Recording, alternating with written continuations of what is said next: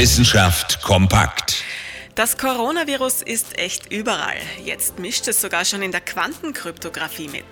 Quantenkryptographie, das ist das supersichere Versenden von Informationen.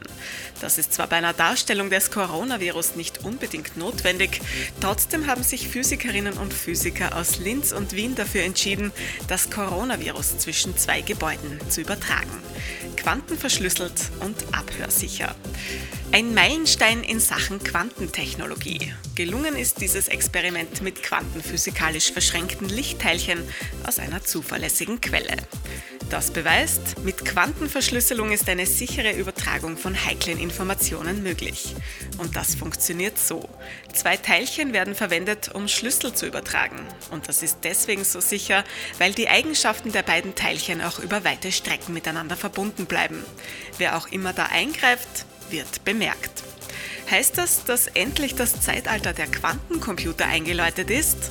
Das leider noch nicht. Aber die Forschung, die bleibt dran. Corona hin und her. Interessante Themen aus Naturwissenschaft und Technik.